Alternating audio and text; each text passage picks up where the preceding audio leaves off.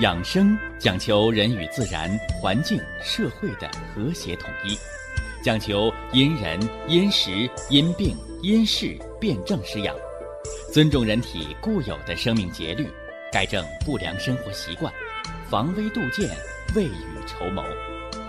让我们一起学习、感受、实践养生的大智慧，用智慧去把握健康，用身体去感悟健康。用心灵去感受健康的幸福和快乐。欢迎收听《我和健康有个约会》。下面有请徐老师讲解博医文化的大智慧，让我们一同感受健康带给我们的快乐。好，下面有请徐老师。徐老师，您好。主持人好。听众朋友们。大家好，博才百家之长，一心造福万家。欢迎大家呀，共同来学习关注中医健康管理。我们说了这个元气的先天之根啊，咱们今儿呢接着说这个元气的后天之本。啊，有人说什么是根呢？啊，你看大树了吗？是吧？大树扎到土里边那就叫根，是吧？那个，那大树这树干呢？啊，大家你看这个本字怎么写？啊，一个木，啊，在这中间这树上画了一横，这就叫标记。树中间这粗的树干的部分，本也。哎，所以我们常讲啊，做什么事儿抓根本，抓根本。根是植物从土壤当中吸取水分、养养料的一个源泉，所以根者阴也。老百姓常说啊，我们治病要找根儿，是吧？那大夫，你能不能告诉我病根儿在哪儿？什么是根儿？根儿就是原因。那什么是本？本是主要矛盾。本是大树的树干，是吧？那元气之根是先天的啊，是父母爹娘给的，是吧？那元气之本呢，就是你后天，你这个元气这一大罐子，你怎么用它？你怎么能够节约的用它，不把它浪费掉，不把它挥霍掉，是吧？元气之本。本乎饮食，本乎睡眠，本乎运动，是吧？这饮食不用多说，是吧？人的脾胃为后天之本，五谷之海，气血生化的源泉。啊，俗话里又有“人是铁，饭是钢，一顿不吃饿得慌”。是吧？那么养生当中又说药食同源，是吧？什么叫药食同源？以食为药，通过饮食调节，实现身体健康。啊，千万别把药食同源弄反了啊！以药为食，哈哈，把药当饭吃，那最后就是慢性自杀、中毒身亡。啊，所以药食同源要正解啊，是以食为药。通过食补的方式来实现身体的强壮，是吧？那这个饮食调节当中，我们将来在胃肠篇当中，啊，也会给大家专题讲人的饮食结构，是吧？包括人的饮食的这个四时啊，春夏秋冬和一天早晚该吃什么，吃什么应季的食品，这这也有，是吧？那么。元气之本，一则本乎饮食，二则本乎睡眠，啊，睡眠的作用，咱们前段时间也给大家讲了，啊，就是你元气后天这个本，你能不能顾得住？先看看你睡觉和吃饭这两条，是不是啊？呃，第三条，第三条就是运动，啊，我们老话讲叫是元气三件宝啊，吃饭香，睡觉好。关键你还得走得动道那么今天我重点要给大家说说元气之本，我想给大家来说说这个运动。啊，因为咱们在做中医健康管理啊，好多人也在问这个运动啊，说我每天是跳跳广场舞啊，我还是快走三千步啊，啊，我是去冬泳啊，我还是去慢跑啊，是吧？这个都是认识上的一个误区，是吧？我在讲这个《黄帝内经养生入门篇》的时候，给大家讲过，是吧？上古之人，啊，上古之人。是年逾百岁，啊，动作不衰。而到了中古之人和近古之人，怎么着了？啊，年逾百岁，动作皆衰者，是吧？人将失之也。说那时候胳膊腿不能动弹了，是吧？而现今社会，你到五六十岁，说胳膊腿不能动的人少，而更多的人是什么？啊，更多的人是外强中干，啊，内脏都坏差不多了，胳膊腿还勉强用，啊，甚至有的出现了猝死，是吧？所以中医说运动养生，和西医讲你这个什么跑步啊、游泳啊、走路啊，不是一个概念，是吧？西方医学更重于动。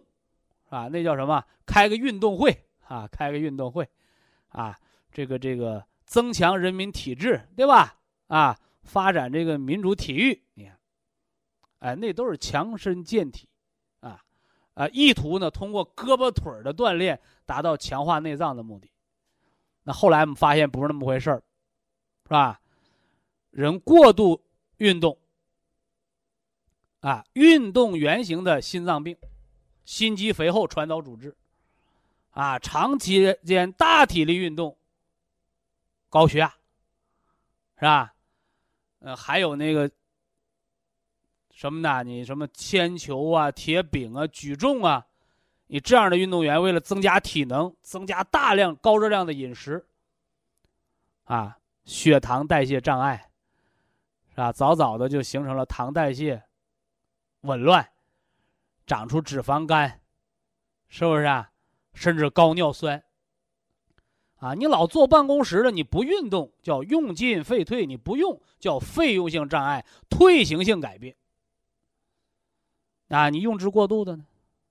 啊，劳损，啊，过度的劳伤损害，是吧？表面上是胳膊腿儿受伤了，伤病损害，我告诉你，实质上是你。透支了内脏的精血，是吧？听我节目应该知道，人有五脏，藏而不泄。中医的五脏是藏在里面的，是吧？你不像西医那个五脏写的是肉月旁那脏，是吧？你都灌到里边，垃圾是零件儿，是吧？中医五脏要藏而不泄。六腑呢是来什么呢？化生气血，而五脏这精血藏而不泄，干什么呢？它就像一个树的根儿一样，营养盘一样，它营养着你的五体。所以现在人得动脉硬化，这儿堵了，这儿给你支一下，是吧？那块有斑块了，那块做手术把它拿下来，是吧？搞得这个医生跟水暖工似的，啊，人很不自然。人不能自我修复，都靠外界的修复。而中医健康管理，则不然。我们要恢复人的自我修复能力啊！怎么恢复啊？啊，你血管好端端的，为什么长动脉粥样硬化斑块啊？我告诉你，脾不化湿，你血脂就往上沉淀；肝不主筋，你那血管就紧张痉挛，没有弹性。肾不主水，你的尿酸它就高，是不是？肺不敛气，你那气血不能输布，你那外边的皮肤是干燥综合症，你里边呢是血管内膜发炎。你看看吧。所以呀，中医的脏象论是以五脏作为根基，来濡养身体的筋骨皮肉血脉这五大生命系统，而且五脏之间，是不是啊？五体之间，它有一个相互的影响，是吧？你肌肉太强了，你骨头弱了，肌肉一使劲，咔嚓骨折了，你对不对？哎，你肌肉太强了，你血供不过去，你肌肉就会损伤，甚至于萎缩，你对不对？哎，所以这是之间的相互关联。所以呢，告诉大家呀，中医健康管理学，我不给大家讲动啊，说说你一天跑多少步，是吧？你一天这个消耗多少热量，不讲这个，我们讲运啊，五脏的内运之法啊，五脏的内运之法。呃，传统中医啊，讲人的这个体内五脏的气机的运转。啊，讲了一些这什么站桩啊，是吧？这个这个禅坐呀，是吧？哎，大家一定要知道，你胳膊腿在动的时候，你五脏是得不到休养生息的，是吧？而中医的内部的气机调整是告诉人在安静的状态下，把内脏进行运转。所以呢，我给大家推的方法是什么呢？啊，一个是可以做做这个养生六式，是吧？养生六式，胳膊腿上没有严重的这个剧烈的运动，都是缓缓的来导引气机，啊，你说我身体的骨很绕，是吧？你这个养生六式，我简单的肢体的引导也做不了，那怎么办？啊，可以在家里练练静坐，啊，学学咱们那个汉朝时候，是吧？传入那个国外的一些什么的正坐，啊，也叫跪坐的方法，是吧？就人跪在那儿，过年磕头嘛，跪在那儿不是让你磕头啊，是让你把那屁股坐在脚跟上，每次坐五到十五分钟，一天做三五次，是吧？跪坐之法，一养膝关，啊，你通过跪坐养膝关节，啊，养膝关节，关节损伤都可以通过跪坐来修复。是吧？二养腰肾，啊，二养腰肾。三呢，三强脏腑，啊，三可以强壮你脏腑。为什么呢？哎，你那一跪坐，大腿小腿一挤压，促进什么呢？四肢的别四肢了，促进下肢的血脉回流到你的心脏，啊，这也是这个瑜伽当中也运到了这个跪坐法，是吧？跪坐法啊。那当然了，跪坐法当中还有一些很复杂的锻炼了，咱就不要求了啊，你就做个基础方法，啊，基础方法，你包括咱们教大家那个归息疗法，好多人认为归息疗法练喘气儿的，啊，什么气管炎好了，那个那个肺大泡、气胸这都都恢复了，你就看到了表面，而实际上人在归西，五脏也在运转，啊，五脏运转，所以呀。人在静练的时候，是吧？你运动是在动着跑，而你在静练、静安静的休息的时候，你让五脏合理的运转，这是五脏调和的一个内练之法，是吧？希望大家就这个不是讲你有多少花样啊，这个和跳舞不一样，哎，你跳多了，肠子跳拧劲儿了，梗阻了啊，它是为了你里边调和啊，里边调和。以下是广告时间。博一堂温馨提示：保健品只能起到保健作用，辅助调养；保健品不能代替药物，药物不能当做保健品长期误服。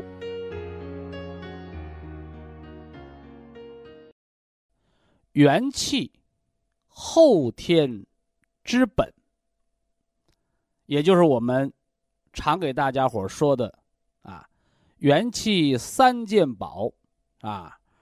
吃饭、睡觉、走路好。首先呢，要给大家声明的是，吃药是补不了元气的。药物呢，入五脏。当然了，有很多药物在药材的功效当中提到了某种药物大补元气，而实质上呢。只是药吊着元气，举个形象的例子来说啊，这个元气啊是先天与生俱来的先天之本，靠着后天的饮食、睡眠啊，包括运动，哎，来给他什么呢？省着用，甚至呢，来给他产生点利息。那么药物呢？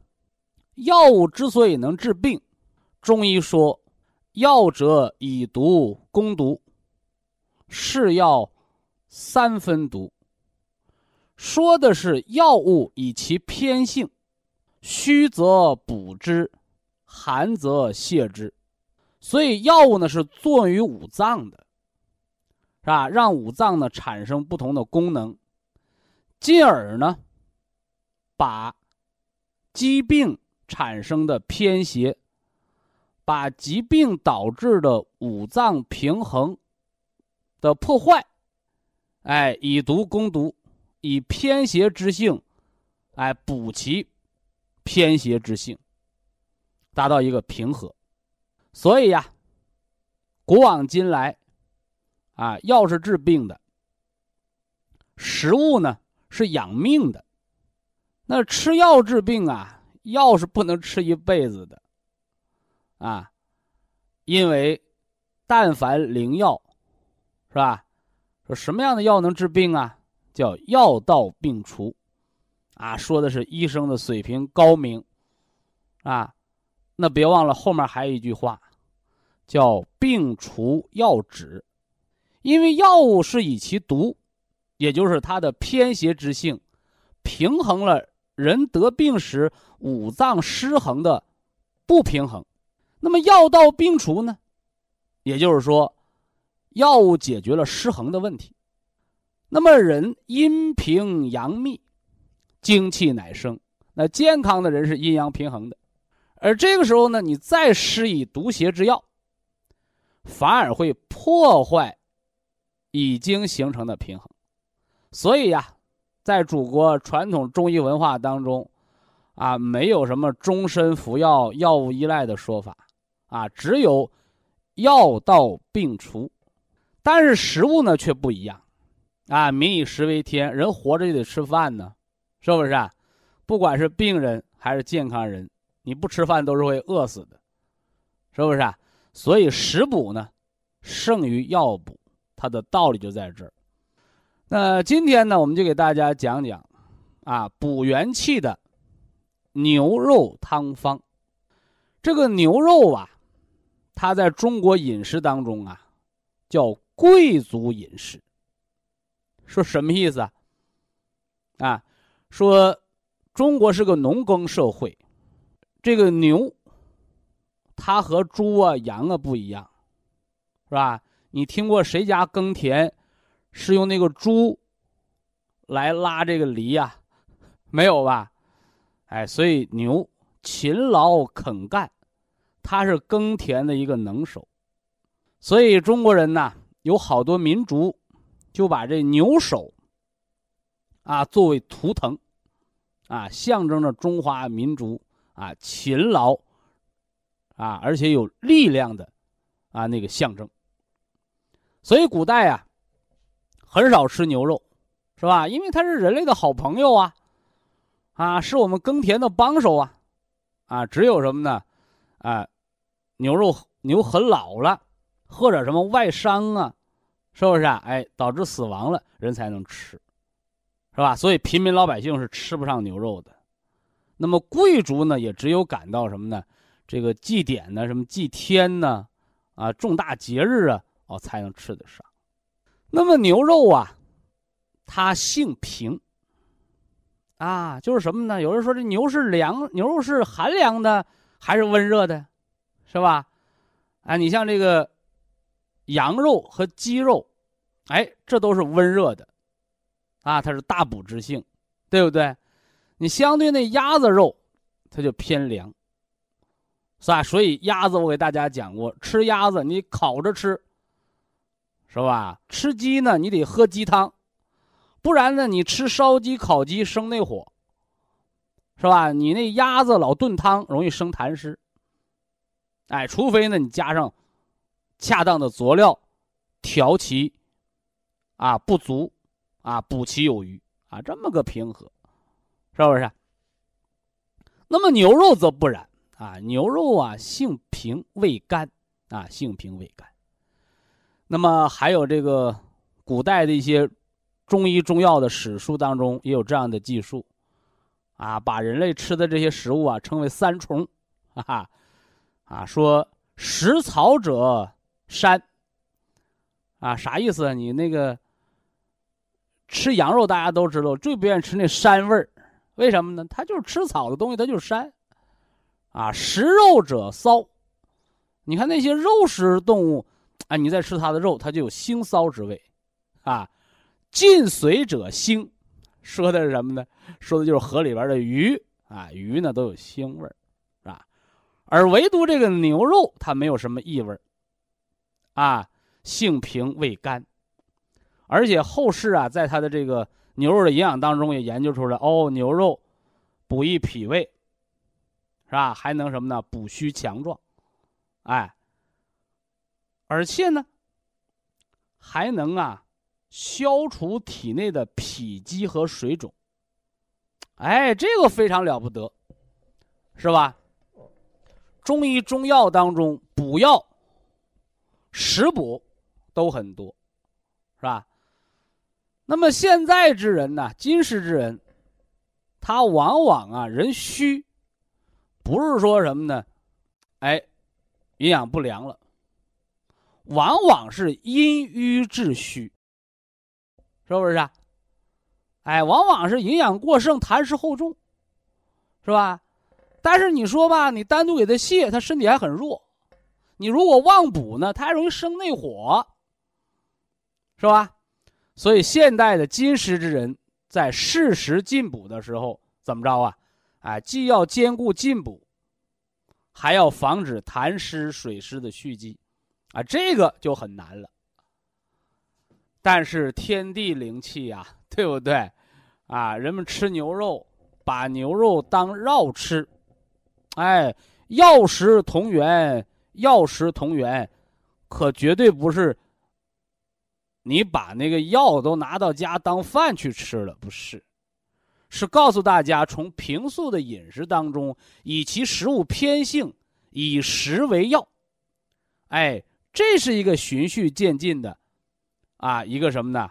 哎，进补的过程，啊，尤其我们给大家讲中医健康管理，是吧？你就不能像那个西方医学的健康管理，告诉你，呃，吃维生素。是不是啊？啊，吃饭呢，像那个饲养饲养员一样啊，你计算好热量，计算好消失消耗的卡路里，把人的养生当成了这个饲养员，那那也不行，是吧？所以一定要知道这饮食当中的文化意迹，是吧？那么我们要给大家讲的就是这个牛肉补气汤方，但是呢，一定得把这汤做对了。啊，别做错了，是不是啊？你包括就做这个牛肉补气汤方、补元气的这个汤方啊，你牛肉的取材是吧？一定要是黄牛肉，是吧？但是南方那时候很受局限呢，它不像这现在我们把这个黄牛肉也都运到南方。原来好多南方，你像什么这个云南的、四川的，那都只有水牛肉，它的作用就。大打折扣啊！大打折扣，是吧？那么下来呢，我就给大家叫引经据典，是吧？我得话出有据，是吧？下面我就拿几本书，是吧？看看古书记载，这个牛肉化肉为液，是吧？来补益人的五脏六腑，哎，补益人的筋骨皮肉。你看看吧，古书记载。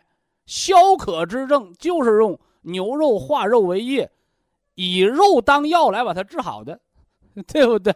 哎，这里边引几篇文章啊，引几篇文章啊。首先呢，就是这个别录啊，别录，它当中首先就提出了啊，这个牛肉化肉为液啊，药食同源呢，把这个牛肉。当做食补的这个药材，你不是拿那个铁锅炒，啊，你也不是说我拿砂锅拿上土豆萝卜我炖，不是，啊，牛肉啊作为食补一定是化肉为液，啊，不是煎烤啊。那别录当中有这样的记载啊，牛肉主消渴，你看第一条主消渴，所以今时社会富贵病。消渴症、糖代谢紊乱、脂肪肝，包括那个什么呢？痛风、高尿酸血症。你火锅汤你喝了你疼吧？哎，牛肉补气汤方，哎，你喝这个，主消渴、止泻安中、益气养脾胃，是吧？所以这第一个啊，那个血糖高、糖代谢紊乱、跑肚拉稀的人群哦，止泻安中。益气养脾胃，是吧？呃，第二部书这个《千金实治》，是吧？大家都听过那个那个千金药方，是不是？哎，这里叫千金实治啊。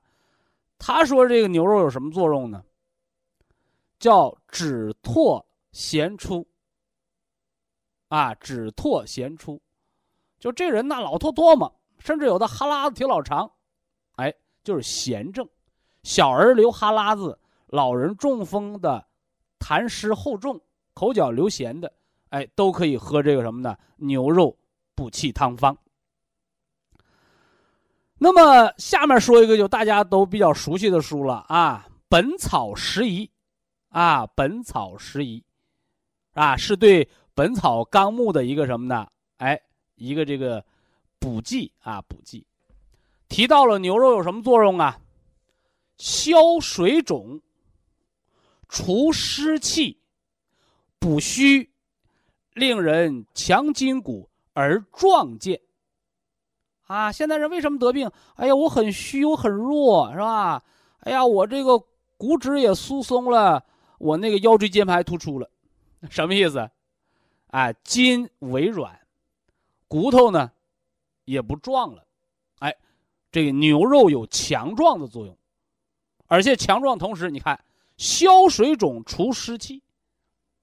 那么水肿最严重的毛病是什么呢？哦，肝硬化的腹水，啊，肝硬化的腹水。所以在这儿告诉大家啊，牛肉补气汤方，用砂锅煲制而成，牛肉为这个汤方当中的君。那么君臣佐使还要用到什么呢？哎，鲫鱼、猪蹄儿。孔子云。啊，食不厌精，所以把这个牛肉要切成什么呢？切碎了，啊，像切饺馅一样把它切碎了。你别拿整块牛肉你就扔里头了，是不是啊？哎，要把它切碎了。牛肉呢要一斤，鲫鱼一条，是吧？而且这鲫鱼呢要去内脏、去鳃，要留着这个鱼鳞。是吧？你到大馆子里边有鱼鳞粥，对不对？补胶原嘛，补胶原啊。那个鲫鱼呀，有补脾、补脾胃、行水湿、消水肿的作用，是吧？我们大家讲过，肝硬化腹水有个鲫鱼红小豆粥，哎，就是这鲫鱼的作用啊。还有一只小猪蹄儿，要前猪蹄儿啊，你别弄一只大猪蹄儿二斤多，不要小猪蹄儿，你太大了，太大破瓣儿。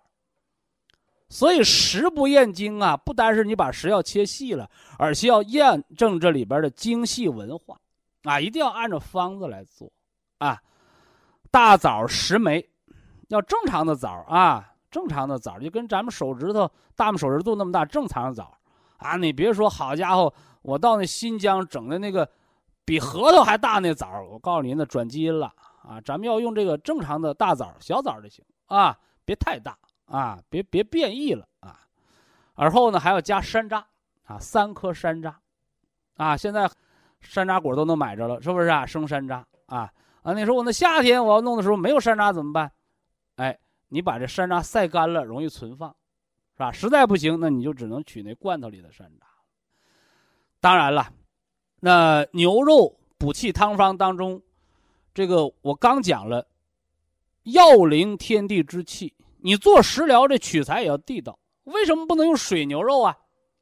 哎，你看在滇南本草当中就有这样的记述啊。他记的就是什么？滇南，滇大家知道，云南嘛，是吧？云南简称滇。哎，哎，那就记到了水牛干什么的？水牛安胎补血，啊，水牛的作用是安胎补血的，是不是啊？而黄牛肉功与黄芪同功，它是补气的，啊，补气的。所以呀，我们用牛肉这个补气汤方大补元气。你若把它换成水牛肉了，我告诉你，你补气的作用就弱了，是吧？甚至它只能简单的补补血、安安胎。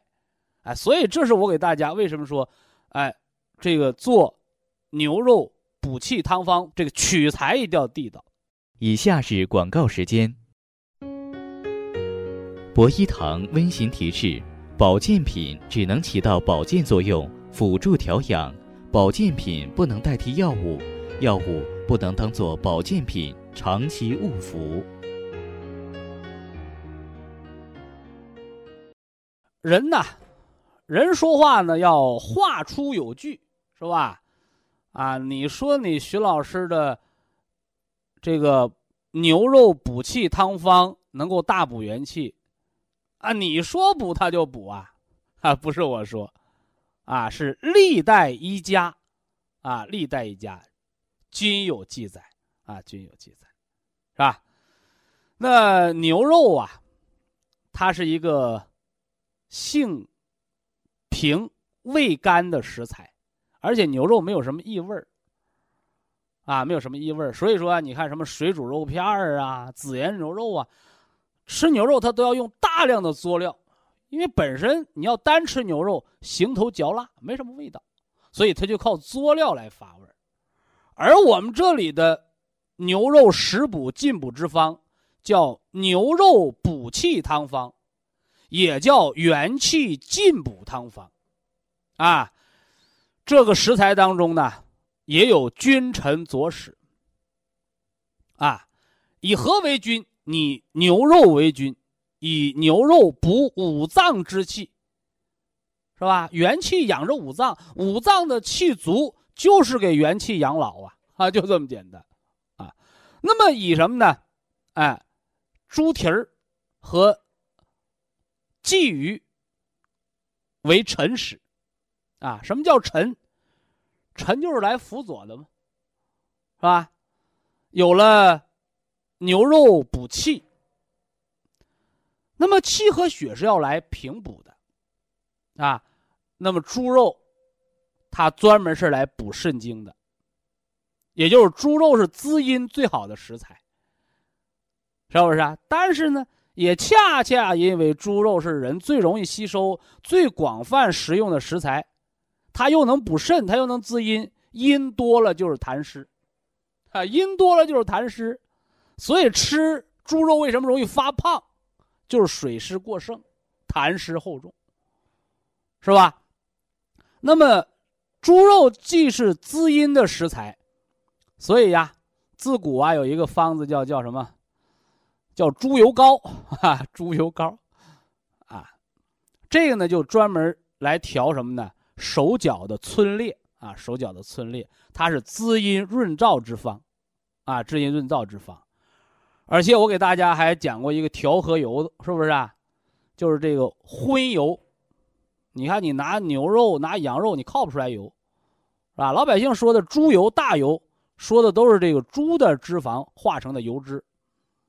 是吧？这个油脂啊，它有它具备植物油所不具备的作用。现在老百姓说健康了，我们都不吃肉，都吃植物油。我告诉你，只吃素不吃荤的老人有几个危险性。第一个，就容易细胞突变，容易出现细胞的恶变。因为植物油大多为什么呢？不饱和脂肪酸。那么大量的不饱和脂肪酸在体内堆积之后，它就会产生一个什么呢？哎，脂质，啊，过氧脂质，是不是？那么这个过氧脂质呢，就容易形成细胞的突变。包括前几年是吧？大家到饭店吃饭都很担心是吧？甚至有的饭店老板都挂出牌本店绝不用地沟油，是吧？美国科学家研究了，说快餐食品是垃圾食品。你以为是拿荤油炸丸子吗？不是，它都是植物油过度的烹炸食品，是不是？那就叫地沟油，是不是？所以啊，老年人素食，说我就吃素油素菜，我一点荤腥不吃。我告诉你，容易产生体内细胞突变，这是第一个原因。第二个。不吃荤的老爷子老太太老年痴呆，这有依据吗？当然，是吧？这什么依据？给大家慢慢说啊。这一句是这样的：说咱们吃这个荤油当中，它含有大量的胆固醇和饱和的脂肪酸。你看，刚才咱们说了，那植物油它是不饱和脂肪酸，不饱和脂肪酸，你再把它反复的烧开了，把它什么呢？过度的氧化，就成了过氧化脂地沟油，是吧？而荤油当中呢，它是饱和脂肪酸，你怎么把它烧开了，它也不会过氧化。而且呢，这荤油当中含有什么呢？叫花生四烯酸，是吧？这花生四烯酸。它一能够调节血脂，它二呢，这花生四烯酸呢和人体内的亚油酸、亚麻油酸，你看啊，这说着挺绕口啊，那没没办法，人科学家就这么写的，就这么记录的，是不是啊？这科学素材这么写的，是不是？那么刚才为什么说你老吃素不吃荤容易老年痴呆呢？哎，就是告诉大家，荤油当中的。双碳多烯酸为长链的不饱和脂肪酸，与人体神经系统和大脑组织的生长发育息息相关。你看没看着？所以那小孩啊，你不吃肉，大脑发育受影响；老人呢，你再不吃点荤腥，脑退化，是吧？你多巴胺分泌少了，帕金森。是吧？脑神经脱髓鞘退化，脑白质病变，老年痴呆，啊，老年痴呆，是吧？此外呀，这个荤油当中啊，它这个什么呢？它还可以防止体内的胆固醇的堆积，啊，抗血小板聚集，有减少微血栓形成的这么个作用。啊，这个不是我研究的啊，科学家研究的，啊，这是吃荤油的好处，啊，吃荤油这么好，咋吃啊？啊，我以前给大家讲了，调和油，炒菜的时候，啊，这荤油和素油一比一的比例，既容易被人体吸收，又容易帮助体内的油脂垃圾代谢排出，啊，而且我还让大家做过一个实验。你纯素菜，你炸鱼、炒肉的这个什么呢？炒素菜的这个油，你拿热水刷不好刷，它容易粘在盘子上不下来。而反之呢，你调和油，是吧？你素油炒的肉菜，你或者素油和这个调和油一比一配比了，哎，你再炒那菜，那个盘子拿热水一涮，干净了。哎，这就是个相似相融的原理。是吧？啊，今天别跑题啊，因为咱们今儿还要说这个什么呢？哎，牛肉补气汤方要说这个牛肉的作用。那为什么扯到吃荤油啊、吃素这儿呢？因为我们一讲这个补气汤方，不少老年朋友，哎呀，我不吃肉，哈哈。我说那没办法呀，是吧？你不吃肉就不要吃这个了。说那有什么办法呀？因为人得病是自作自受啊。你什么样的生活方式，你就会得什么样的病。你不吃肉会有不吃肉的病，而现在人只知道肉吃多了得什么病，却不去分析不吃肉得什么病，是吧？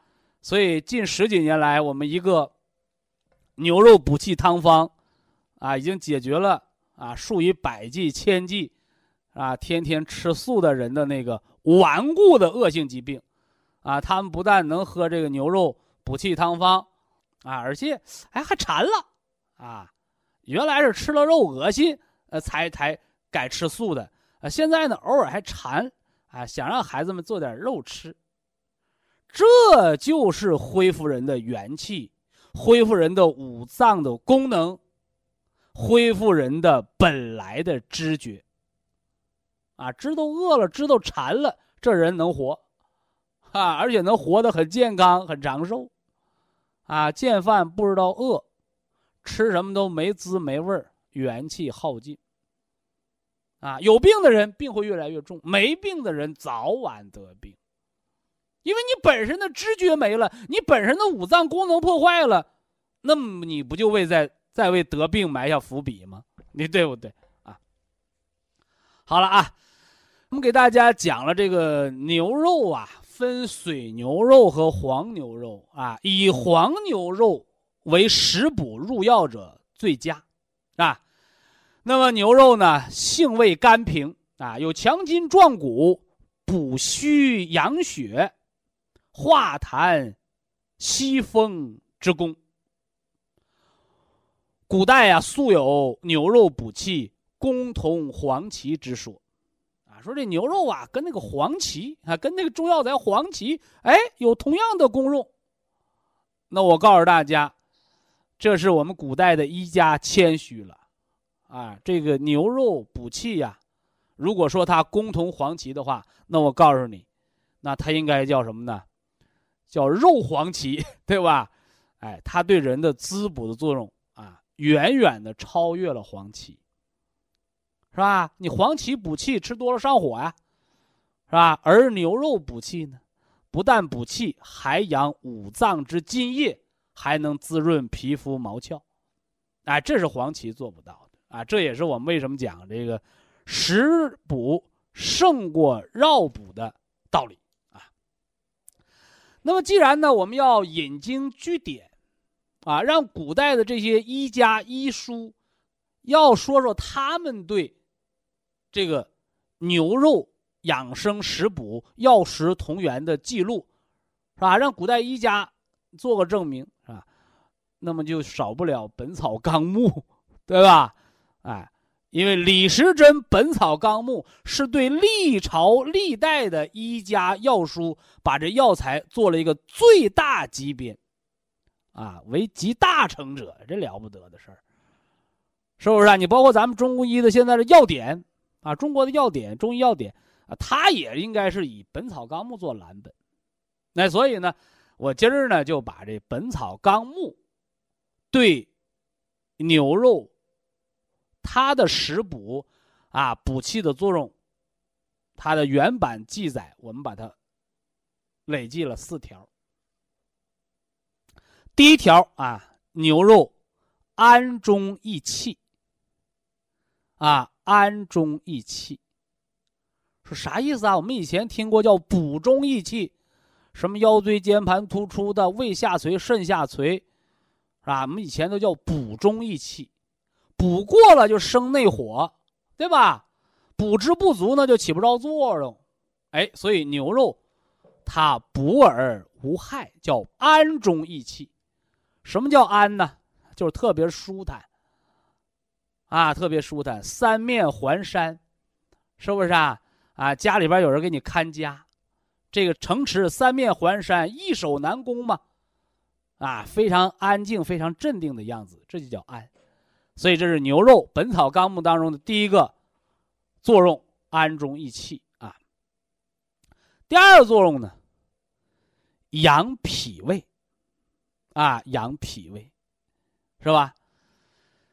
脾胃为人的后天之本，是吧？那牛肉作为食补之材，一则能补气血，二则能养脾胃。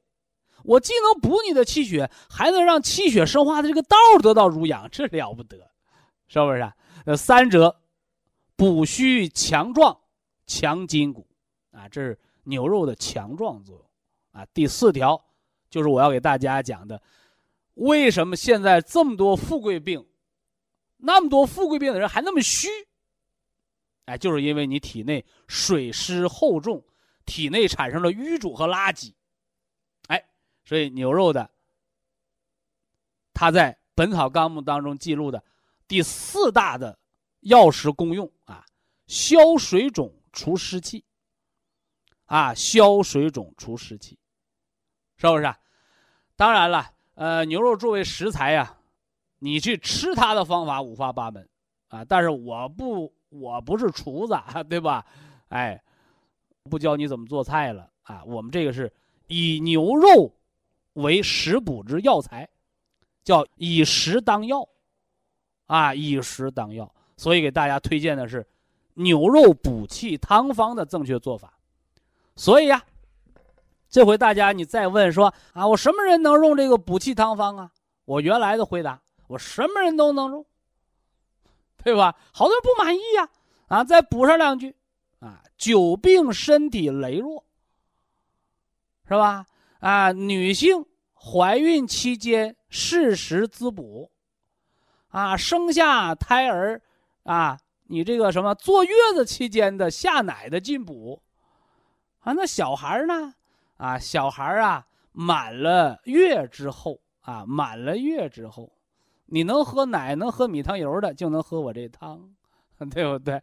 啊，那老爷子，你在医院，但凡你能从那个胃管里往里打东西的，大夫让你打小米粥，我告诉你，咱们的牛肉补气汤方比你小米粥好吸收，啊，而且比你小米粥的那个补气。养五脏、养脾胃的能量那大得多了。啊，当然了，为了让大家呀能够食到元气的阴阳同补，啊，你别看补气汤方，它更主要滋润的还是人的阴血。非常感谢徐正邦老师的精彩讲解，听众朋友们。我们店内的服务热线零五幺二六七五七六七三七和零五幺二六七五七六七三六已经全线为您开通，随时欢迎您的垂询与拨打。客服微信号二八二六七九一四九零，微信公众号搜索“苏州博一堂健康管理中心”。下面有请打通热线的朋友。这位朋友您好，这位朋友您好啊，喂，你好，徐老师，请讲。哎呀，好容易打进电话，我很激动。哎哎，呃，我是西安的。哦，西安的用户。哎，西安的，对对对，我今年七十五岁。七十五。哎，七十五岁。嗯。听你的讲课已经呃两年多了。哦。我学到了啊，学到了不少的呃医学知识，原来我都不懂啊，好多知识都是。呃，听了你以后，才慢慢有些有点有点了解。嗯。另外，尤其我对你这个“改错”这个两字啊，我体会特别深刻。养生就是改错。对。哎，别把养生当成花钱。哎呀，你多花钱不改错，一场空。对。你改了错不花钱，那病也好得快。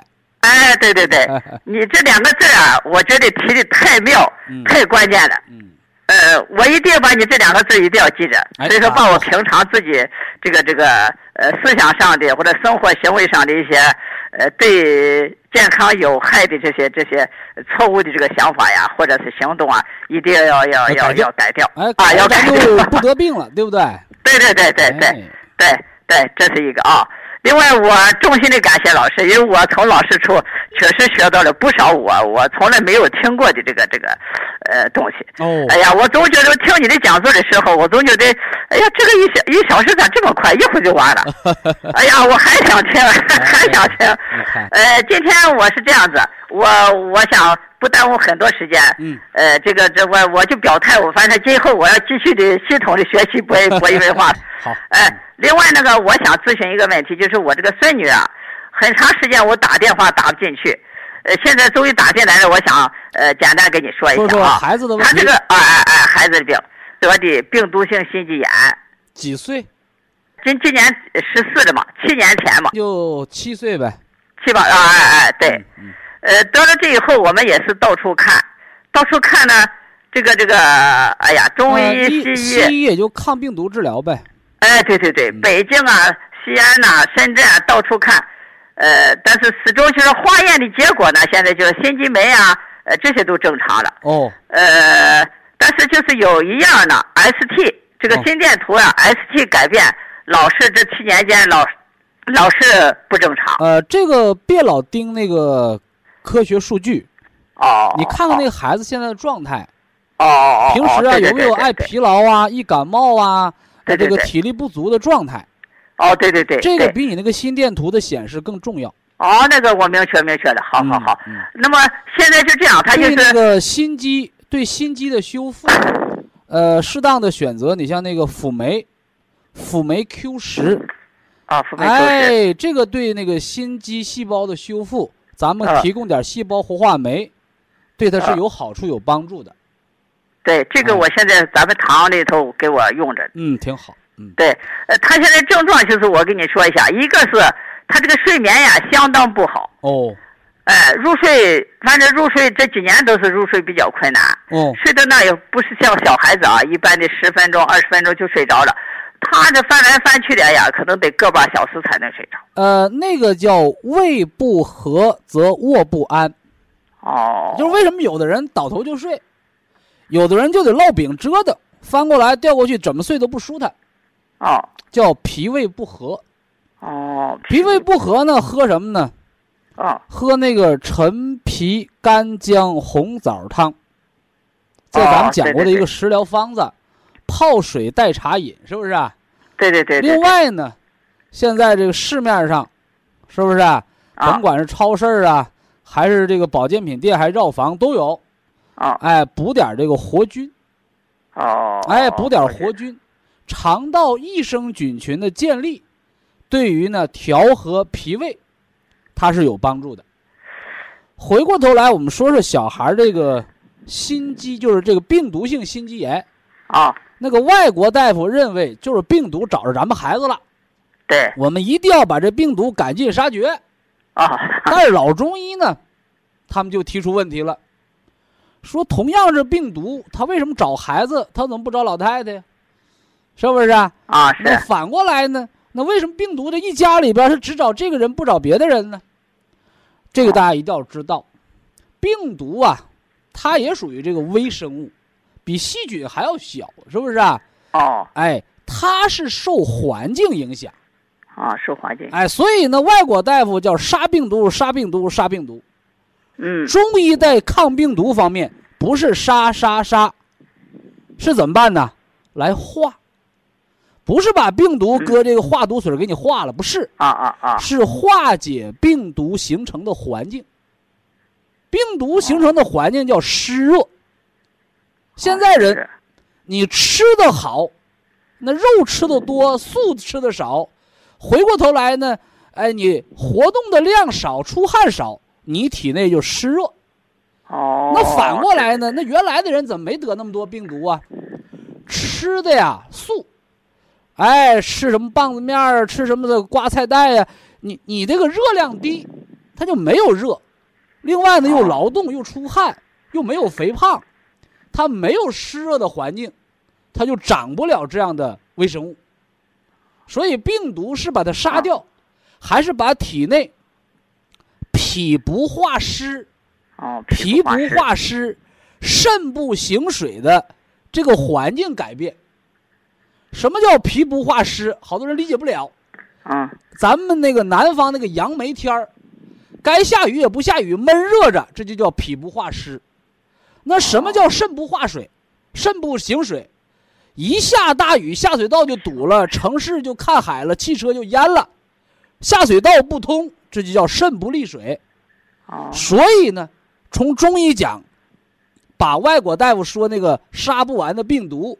我们就告诉你是脾肾不好，哦，脾肾不好，哎，所以给孩子调一调脾肾，调调不用吃药，也不用吃保健品，啊，就知道调脾就是吃的素一点，啊，补肾经就是睡得早一点，吃的暖就是什么呢？吃的暖一点，别吃寒凉的，另外多活分活分就得了，你多简单，哦，哦，这这回明白了吗？对对对，就是心肌炎的病毒。哎呀，孩子得了，那病毒别蹦我身上。你老太太体内有湿热，病毒不请自来。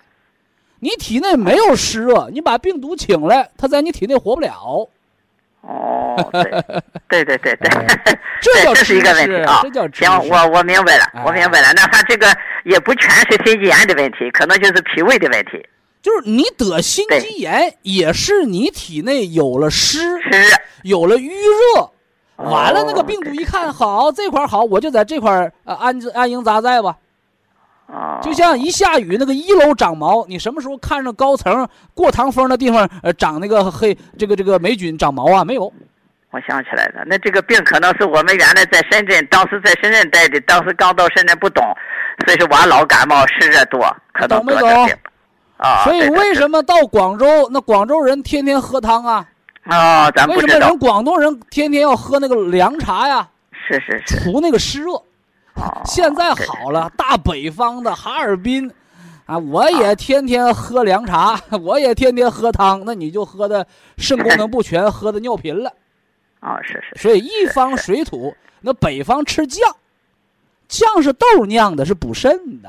哦，哎，这么个过程啊。好好好好。另外，我还有，他这，另外还经常是这个这个。口腔溃疡，经常是口腔溃疡，舌头长包啊，里头口腔里头长个包啊。那就是湿出头了，哦，湿冒出来了。完了呢，你又把口腔溃疡治好了，把湿又憋回去了。就像我讲那个香港脚，香港脚为什么香港人得香港脚，你哈尔滨人不得香港脚？他热呀，他就得排湿啊。你让他排不？那我不想 得香港脚怎么办？你不想得香港脚，你就光脚穿拖鞋，完你多跑步。出完汗，那那湿就不用从脚上冒冒呃冒水了。那小孩长溃疡怎么办呢？啊，哎，含含什么呢？呃，含维生素 B 二。我给大家讲过，维生素擀成沫嘛一含，这这这很简单的方法，食疗方法。呃，那从根本上讲呢，你不还是饭后吃个苹果除除胃热？是吧？吃完饭别着急睡觉，别着急写作业，溜达溜达。饭后百步走，是不是啊？啊！让孩子平时别上学坐车，下学坐车，领他溜一溜，溜他个一公里、两公里的，给孩子走出点汗。孩子身上那个孩子有臭脚丫的，听着啊！啊！孩子脚臭的，嗯，没有口腔溃疡，没有心肌炎。哦。为什么呢？他在排毒。他这冰凉，脚冰凉。对呀，你那脚丫子都不臭，它冰凉。咱别说出汗，它血都过不去，你毒不都攻嘴上来了吗？哦，所以我为什么让你吃点对身体有好的这个这个超市啊，保健品店都有这个益生对人体有益的益生菌呢？是不是？哦，哎，对对对对对对，活菌吃点活菌啊。再一个，那可能他这个手指头啊，手指头这个这个手指肚啊，老脱皮，那不一个道理吗？哦，所以啊，要泡泡脚。要给孩子推推肚子，十四岁自己推就得了。